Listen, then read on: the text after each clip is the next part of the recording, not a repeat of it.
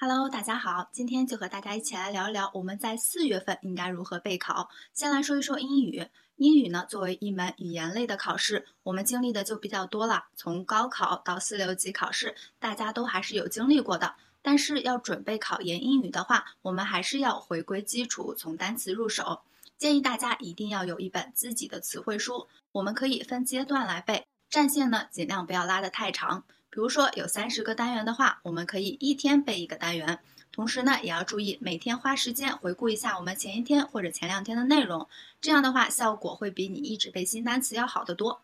这是单词，接着我们来说长难句。现在呢，很多同学都已经开始进行长难句训练了。我们英语备考最主要的两个部分呢，就是单词和长难句。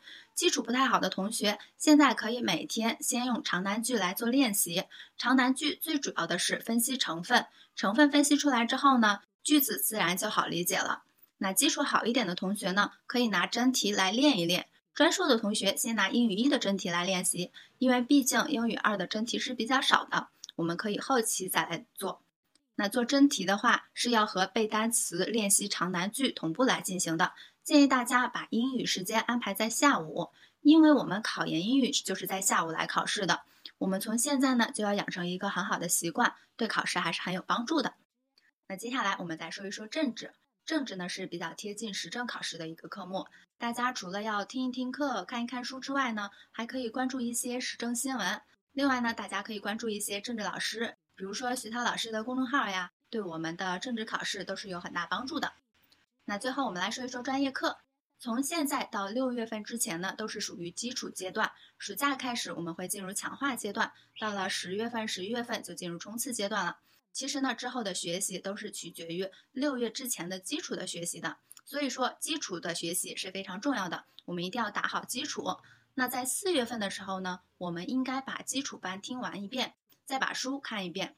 我们文科的备考呢是不能只背资料的，基础阶段的教材我们起码要过两到三遍才可以，这样你才能把知识点理解透。另外呢，大家在看教育史的时候，可以整理出一条教育思想的时间线，这样呢对后期论述题拿高分也是非常重要的。同学们可以自己画一画思维导图，这样呢，对我们我们对知识的掌握和记忆会更加的立体。那在星火呢，我们会有老师带着你来学习，带你更加深入的理解。我们可以边听课边看书，之后呢，再自己尝试复述。复述呢是一个知识输出的过程，在这个过程中，我们可以发现自己学习的一些漏洞。那如果时间比较充足的同学，我们可以关注一些教育热点，多看多想多思考。那关于看书的顺序呢？建议大家先学习中外教育史，再来学习教学原理，最后再学习其他的科目。我们要一本一本逐的完成，因为呢，历史是学习一切理论知识的基础。如果你翻开教育学和教心，就会发现，在前一两章呢，都会涉及到很多中外的教育人物以及教育思想。那如果你没有系统的学习这些知识呢，直接就进入到教育学晦涩的理论学习当中，难度自然而然也就会提升，并且学习效果也好不到哪里去。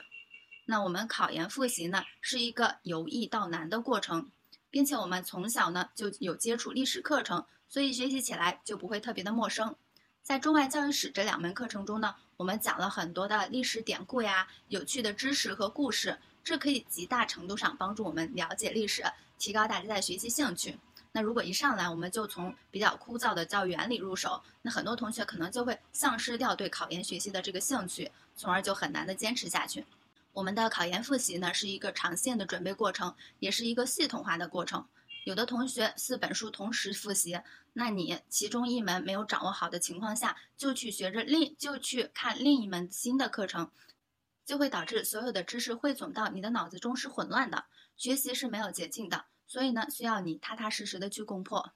那最后呢，我们再来说一说心态。考研呢是一个非常辛苦的过程。我们决定考研之后呢，就不要轻易的放弃。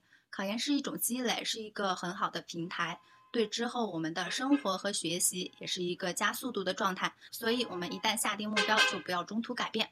好了，那今天这期节目就到这里啦，拜拜。